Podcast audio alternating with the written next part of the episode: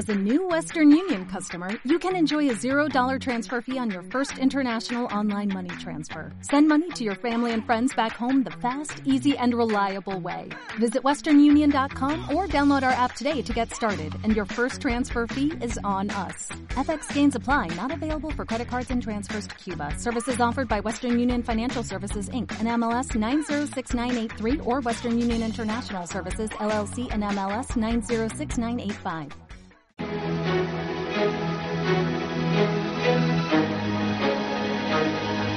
En Radio Intereconomía, la tertulia capital con Susana Criado.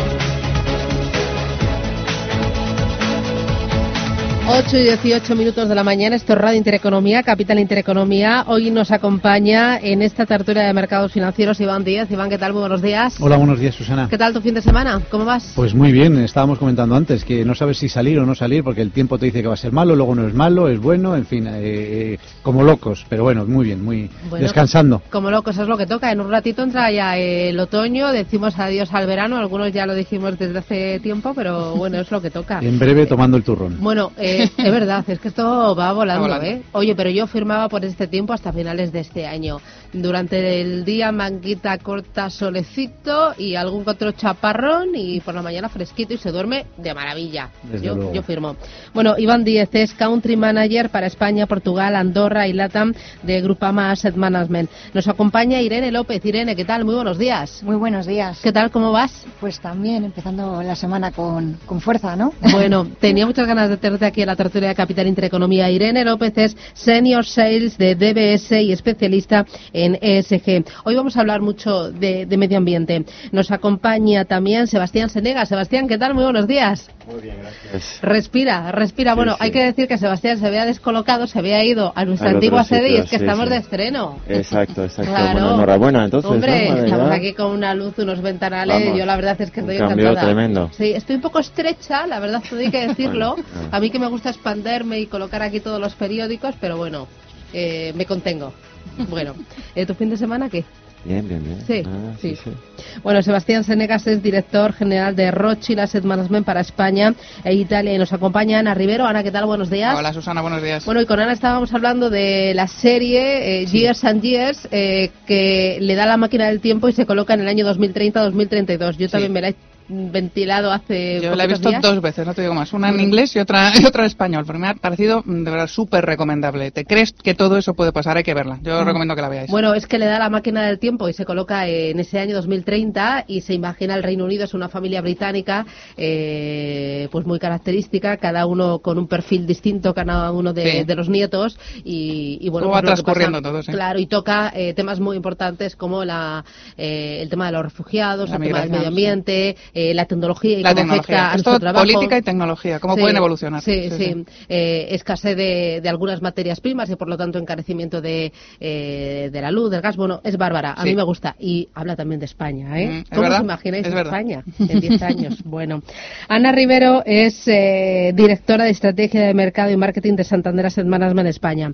Bueno, tenemos muchas cosas sobre la mesa. Enseguida a mí me interesa hablar de Alemania, ese plan de 54 mil millones de euros para los próximos cuatro años, enfocado mucho en el medio ambiente, si es lo que se esperaba y si lo que eh, necesita el mercado y la economía para frenar la desaceleración. Pero antes, eh, ha sido noticia esta misma madrugada esa quiebra de Thomas Cook. Eh, la verdad es que es la mayor quiebra turística en la historia. No sé si eso hoy en los mercados se va a cotizar, va a tener una repercusión importante, suave, se ve a venir, no sé cómo lo veis. Hombre, yo creo que parte se veía venir en el sentido de cómo había ido la cotización. Se veía venir a lo mejor no la quiebra hoy, pero se veía venir que algo pasaba y algo eh, pues estaba ahí eh, detrás de, los fundamentales de la compañía. El efecto que pueda tener obviamente en el sector de turoperadores tiene que ser, porque bueno, pues eh, a lo mejor son cuentas que no se miraban mucho y ahora se van a mirar un poquito más, ¿no? No es un sector muy principal en el que haya mucho foco y probablemente pues eso haya hecho que, no haya, que, haya pues, habido esta sorpresa, ¿no? Esta, o esta repentina caída. La verdad, la verdad es que eh, tú, lo has dicho, si los mercados estarán eh, pendientes de la quiebra o no, yo creo que los sectores ligados a lo que, al turismo, eh, transporte, aviación y demás, probablemente hotelero, pero el mercado está, está, pues como llevamos estos últimos años, muy pendiente de lo que hagan los bancos centrales, muy pendiente de, la desaceleración en Alemania, muy pendiente de otras muchas cosas, más que, que si Thomas Cook eh, cae o no. Es cierto que estamos hablando de una empresa de más de 100 años de historia eh, en Estados Unidos, donde eh, cada año pues, pues transporta a, millones de, turistas, sobre todo ingleses, a, España, y, muchos se van a ver afectados y evidentemente va a hacer ruido, porque estábamos hablando esta mañana que, que no sé si eran dos millones de, de, turistas o, que les dejaba sin, sin, sin viajes y demás. Entonces, bueno, pues es cierto, habrá que ver las, las evoluciones, a ver cómo, si los acreedores, eh, eh, porque, porque mucho ha sido porque los acreedores pedían cada vez más dinero y vamos a ver si, si bueno, pues, pues mm, eh, dejan de tensar tanto la cuerda y se puede relajar un poquito, pero, pero bueno, a ver si, si efectivamente llega la quiebra o no. Pero bueno, ya, te digo que los mercados van a estar más pendientes de otras muchas cosas. Irene. Por nuestro lado, y por añadir un poquito más, eh, Thomas Cook también puede tener relevancia en, en el mercado alemán, porque hay muchos alemanes ahora mismo de vacaciones, es época vacacional ahí, y porque el sector de turoperadores, aviación, pues tiene un peso bastante importante ¿no? en, la bolsa alemana. Lo que pasa que, como bien decías antes, pues eh, también tenemos que tener en cuenta eh, qué impacto va a tener esa tasa eh, aérea que van a poner contra el carbono en los billetes aéreos y habrá que distinguir un poco cuál es el efecto que viene por parte de Thomas Cook hoy y cuál es el efecto que viene por el paquete eh, verde alemán. Sebastián. Poco que añadir, pero es verdad que la quiebra seguramente no se debe a, la desaceleración económica, no se debe a lo que ha pasado últimamente. Es una empresa que lleva tiempo, bueno, a la cuerda floja, pero es verdad que también el empujón y a lo mejor la pequeña sorpresa se debe un poco al, al Brexit, se debe a la desaceleración, se debe a lo que estamos viviendo. Y bueno, es, puede ser uno de los primeros efectos eh, que veamos del Brexit y, no el último seguramente. Bueno, eh, el mercado pendiente, eh, como decía Irene, eh, de ese plan anunciado la semana pasada, justo el viernes, por Alemania para intentar impulsar la economía. Muy enfocado, bueno, enfocado 100% a temas medioambientales. Esta mañana leí algunas críticas y decían que los empresarios estaban esperando más otro tipo de, de gasto, de inversión más productiva, de, de en otros sectores. no sé si tenéis los detalles detalles, en qué consiste, qué efectos puede tener, Inere. Bueno, pues desde nuestro lado no nos ha sorprendido. Eh, consideramos que este paquete es insuficiente y poco efectivo en el sentido que eh, va, a ser difícil que Alemania cumpla con, su objetivo de, reducir emisiones en 2050 pero lo más importante para el mercado es eh, que sirva como estímulo para la economía alemana en el sentido de generar empleo. El volumen del paquete es demasiado bajo, pero esto ya se esperaba. Son 54.000 millones de euros que divididos entre cuatro años pues serán 13.500 millones de euros. Eh, esta cifra es baja, pero ya se esperaba por la propia ortodoxia eh, presupuestaria que tiene Alemania para entender esta, ortodoxia o esta obsesión que, tiene Alemania por cumplir con, su equilibrio presupuestario, hay que partir de la definición de lo que es deuda en alemán. Curiosamente, la palabra deuda significa, eh, tiene un doble significado, significa deuda y significa culpa. Entonces es algo que llevan muy dentro, ¿no? El, no endeudarse. Y, y, por otro lado, pues hay que entender los pactos que hay en Alemania. Por un lado, el del equilibrio cero que, se firma a principios de los años 2000, eh, fruto de, controlar el derroche en Alemania eh, de cara a, la reunificación y el freno a la deuda que tiene Alemania de no superar pues, pues ese déficit por encima del, del 0,35% del PIB. En segundo lugar, el, paquete, eh, estamos hablando de obtener financiación del sector privado y no de conceder subvenciones ni, ni estímulos para lo que es la economía real porque lo que van a hacer es eh, crear un fondo para el clima y la innovación que se va a alimentar de, dinero privado y todo esto, pues lo que hablábamos al principio, eh, tiene un efecto en la economía más de freno que de acelerador. Lo que van a hacer es eh, poner una carga tanto para fabricantes de energía eh, contaminante como para distribuidores y consumidores y no eh, dar eh, ayudas a las, a las inversiones.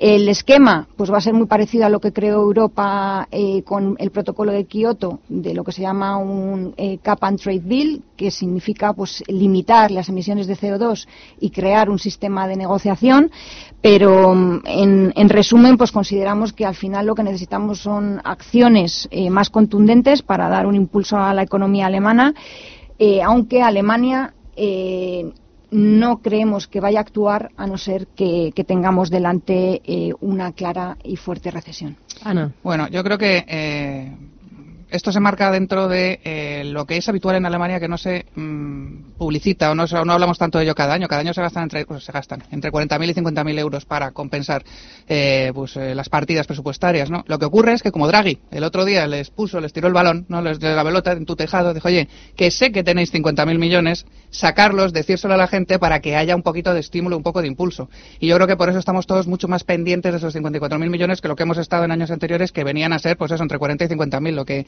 lo que había encima de la mesa. El hecho de que se destinen a temas de medio ambiente y sostenibilidad a mí me parece súper positivo. No porque vayan a, generar eh, mayor productividad instantánea ni porque vaya a ser algo que te vaya a cambiar tres décimas del PIB en, el próximo trimestre, que no va a ocurrir, sino porque empieza a sentar las bases de lo que creo que es un poco la salida de muchas economías, que es inicia de una vez la revolución industrial, por decirlo así, la revolución tecnológica, la revolución medioambiental. Inicia una senda de, eh, inicia o sigue, vamos, o, propulsa, ¿no? Una serie de, posiciones para la sostenibilidad que es el único tema o el único, eh, pues, megatendencia, si lo queréis llamar así, que creo que tiene todavía por venir eh, una cantidad de flujos que pueden salir eh, y dedicarse a eso para transformar industrias y para transformar economías y procesos, que eso va a contar en el PIB. Eso tiene que pasar en todos los países. Con estos 54.000 millones no hacemos nada, es cierto, pero empieza a ser hablar de algo como algo natural. O sea, nuestros presupuestos y lo que nosotros vamos a, destinar a la economía van a pasar por eh, que se cumplan determinados criterios de sostenibilidad. Es verdad que Alemania, con dos trimestres negativos, pues se pone ya en las puertas de la recesión técnica y por lo tanto va a tener que sacar más artillería, va a tener que sacar más medidas dentro de un trimestre, dentro de dos trimestres, porque no creo que, bueno, no creo, no, desde el 2008 ninguna economía occidental se ha permitido el lujo de tener tres trimestres negativos seguidos y no hacer nada al respecto. O sea que yo creo que esto es un primer paso y que se verán más. Pero sí que me parece importantísimo eh, que se esté mm, pues poniendo, sobre todo desde el punto de vista del BCE, desde el punto de vista de Draghi, decir, oye, política fiscal, política de países y ya está bien de mirar al, al BCE que lo arregle todo.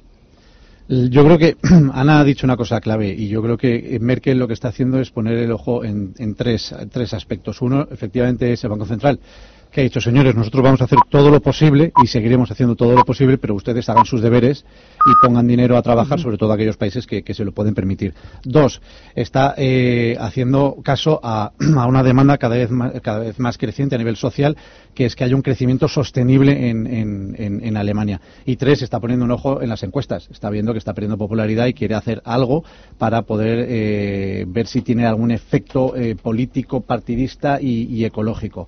Entonces yo creo que, ahí eh, Merkel está, y, no, olvidemos una cosa, eh, Alemania tiene que hacer esto, Alemania es el sexto país eh, más contaminante del mundo.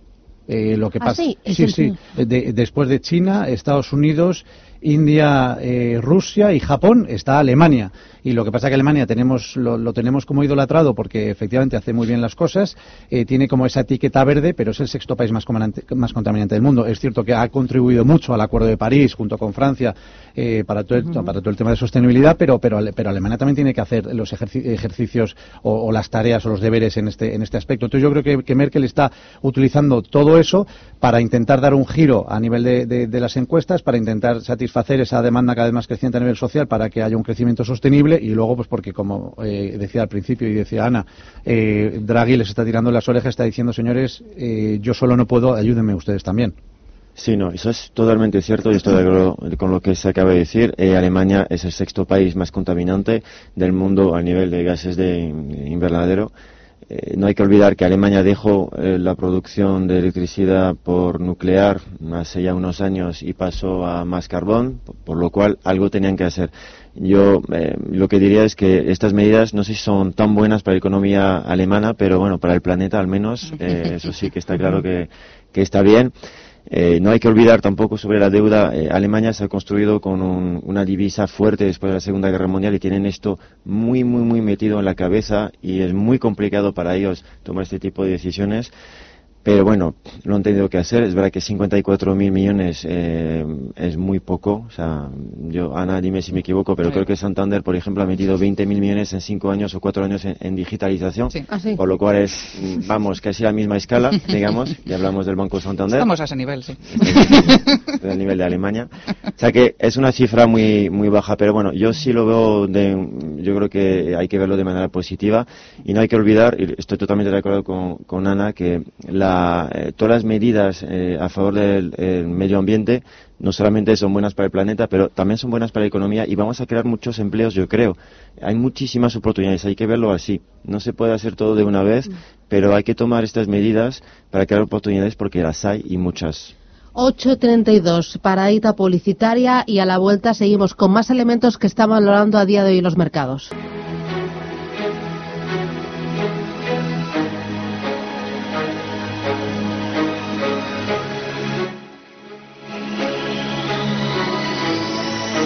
Intereconomía, la tertulia capital.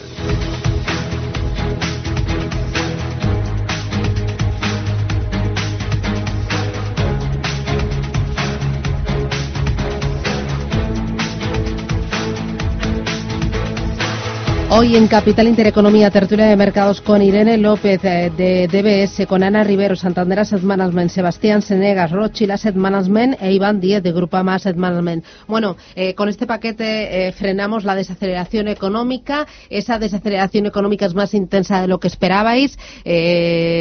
los bancos centrales siempre van a estar ahí, entonces tampoco hay que preocuparse. No sé cómo lo veis y en este escenario estamos inevitablemente siendo empujados hacia riesgo, riesgo y bolsa?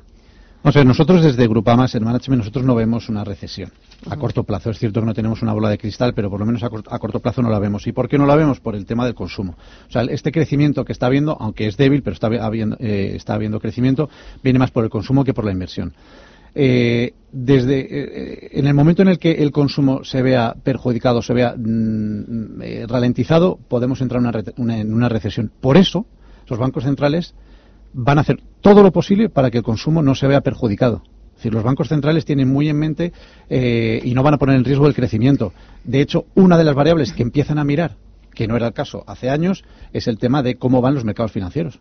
Porque eso eh, al final tiene, está muy ligado a lo que es el efecto riqueza y eso, y eso empuja al consumo. De hecho, a finales del año pasado vimos cómo eh, las bolsas cayeron de manera brusca y automáticamente el consumo en Estados Unidos se paralizó. Entonces, mientras que el consumo siga tirando y esté muy por delante de lo que es la inversión, la renovación de inventarios o, la producción, pues seguirá, eh, seguirá habiendo crecimiento. Evidentemente, el, paquete de estímulos de, Alemania no, no, va, no va a hacer ni que salgamos de, eh, ni que empecemos a crecer de manera importante, ni que, ni que no entremos en recesión. Yo creo que el, eslabón fuerte de la economía hoy en día, tanto en Europa como en Estados Unidos, es el consumo. Y mientras que el consumo eh, siga tirando, habrá crecimiento. Es que es así, es que más es que mientras tengas los tipos, no mientras, sino con los tipos en negativo, el ahorro está absolutamente desincentivado. Por eso la gente es que no, ni se piensa en consumir. no tienes opciones de, remunerar el ahorro sin riesgo. Con lo cual es, claro que parte, o más parte, una parte mayor de tu renta disponible la vas a destinar al consumo porque no la, porque ahorrarla sin riesgo pues te significa que, pagas tú en vez de que te remunere. ¿no? Y mientras esa situación se mantenga, el consumo, miras las ventas al menor en España. Es de, es de las cifras mejores que hay en la economía española, las ventas al menor. Es todo el mundo saliendo a comprar Mm, pues eso, a los grandes almacenes o donde sea, ¿no? Ves los restaurantes, ves, siempre digo lo mismo, ¿no? Los cines, los restaurantes, los viajes, eh, pues es que está todo el mundo gastando por eso, porque la economía no va mal, estás creciendo a niveles superiores, muy superiores en España a lo que es la media europea, eh, desde luego infinitamente superiores a Alemania, claramente, es otra, otro ciclo casi, ¿no? Alemania está muy perjudicada por el tema de los aranceles y las tarifas, porque tiene, es exportadora, tiene acero, tiene aluminio, tiene coches, eh, con lo cual pues tiene línea de flotación donde le han dado en la guerra comercial importante, muy diferencial respecto a otros países como como, es España, y la gente se, lanza a consumir porque hay que vivir. Además, es que es una cosa absolutamente normal, ¿no? Si, se te encarece eh, la vida, pues gastas menos, si se te abarata la vida, pues, pues gastas más. Y como no hay tampoco un problema de inflación, pues eh, yo creo que el consumo, efectivamente, estoy de acuerdo contigo, es el que hay que seguir incentivando. Bueno, dos apuntes. Acabas de decir, no hay problema de inflación. Yo creo que sí que es un problema que no, la haya. y es verdad que los bancos centrales están hechos y construidos para luchar contra la inflación. Mm. Y no hay inflación, entonces es complicado. Eh, segundo tema, sobre el consumo, totalmente de acuerdo. Es lo que tira, la economía tira del consumo. Pero tenemos un problema sobre el consumo. Eh, estamos en países, y este es un tema de los que se va a hablar en el futuro seguro, países que están envejeciendo mucho y cuando eh, lo que ha pasado con Japón, con un país se hace más mayor o hay más gente mayor, pues el consumo cae automáticamente y la gente ahorra, ¿no? Porque, bueno, pues ya nos hacemos más mayores, eh, ahorramos más que consumimos. Y eso es un problema que vamos a tener en los próximos años y yo creo que los bancos centrales van a tener que, van a tener que lidiar con esta situación y va a ser complicado. Pero bueno, es verdad que ahora eh, tiene el consumo. Es normal que haya también, yo creo que a la gente le quede claro que es normal que haya ciclos económicos y que a veces haya más crecimiento, eh, otras veces menos. Eso también es normal. Es verdad que al Banco Central Europeo eh, cada vez le queda menos armas, ¿no? menos eh, balas para, para luchar contra la situación económica, pero de momento estamos en una situación normal, en donde, bueno, pues algunas economías van bien como España, otras menos como Alemania. No hay que olvidar que la guerra comercial es y lo que Trump está, las amenazas al menos de Trump, puede tener un efecto enorme en Alemania y tú lo sabes, eh, Irene, seguro que mejor que nosotros, que la, no hay que olvidar que el sector eh, automovilístico, vamos, tiene un impacto en el empleo enorme en Alemania, no me acuerdo de las cifras, pero he escuchado algo la última vez, es increíble, por lo cual es verdad que ahí sí que va a tener, va a tener un impacto. Pero también eh, destacar que es normal que haya ciclos económicos y que a veces eh, crezcamos menos. Claro, en este escenario el dinero eh, está siendo empujado a asumir riesgo. ¿Va a ser la bolsa la clara ganadora de estas políticas monetarias y también de estos planes de estímulo que ha iniciado Alemania? Y no sé si veremos a otro país. ¿Qué pasa con las inversiones que tenemos en renta fija. No me digáis nada, publicidad y a la vuelta me lo contáis.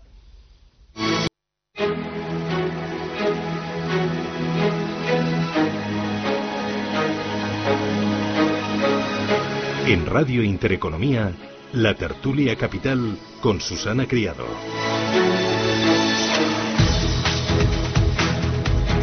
Bueno, Irene, bolsa, bolsa, bolsa, ahí nos empujan nos empujan. Parece que los bancos centrales, con los recientes anuncios, las sostienen.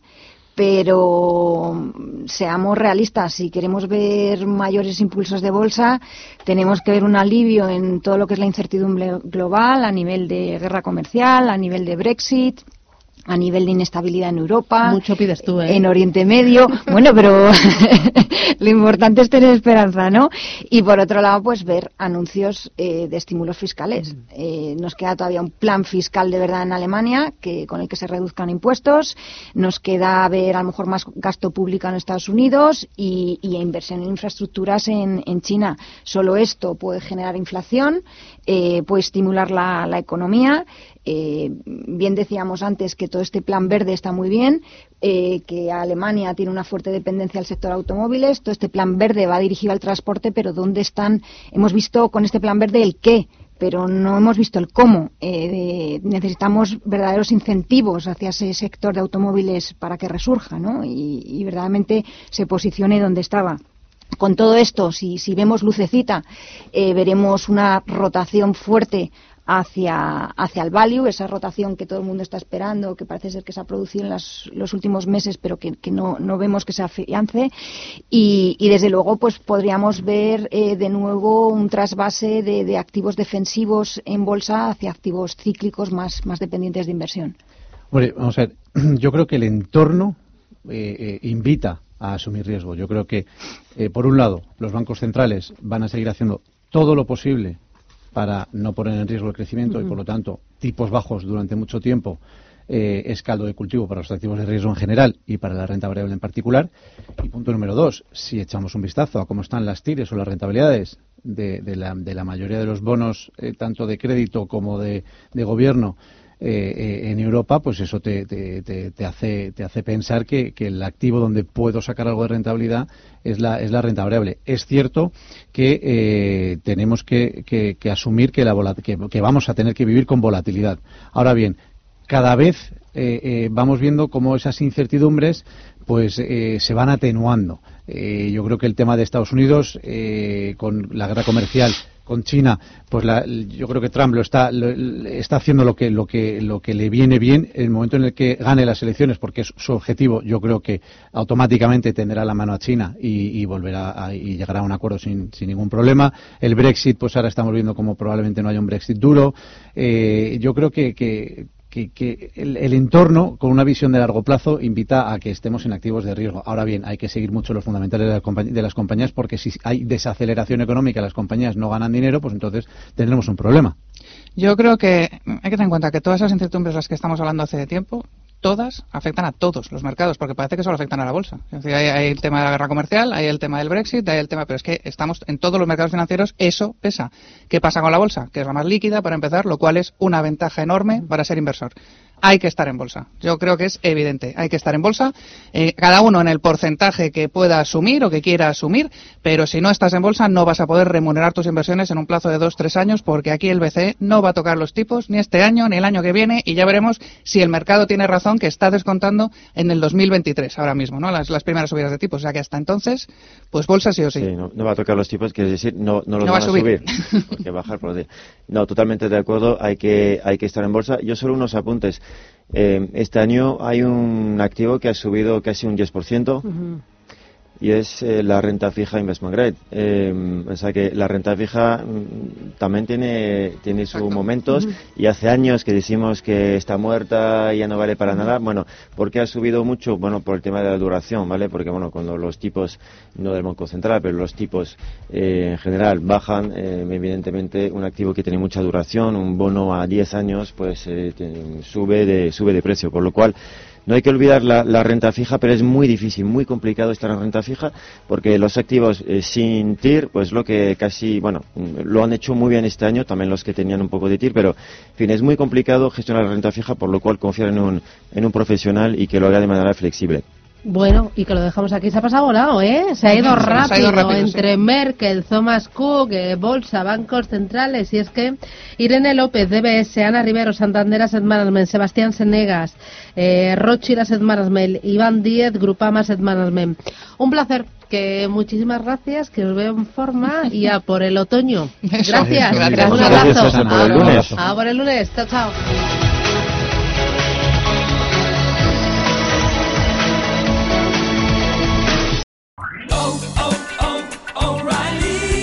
¿Necesitas ayuda? En O'Reilly Auto Parts te ayudamos. ¿Necesitas algún consejo? Te aconsejamos. Nuestros profesionales en autopartes están siempre disponibles para ayudarte a encontrar lo que necesites. Excelente servicio al cliente es solo una de las ventajas que ofrece O'Reilly Auto Parts. Los profesionales en autopartes. Oh, oh, oh,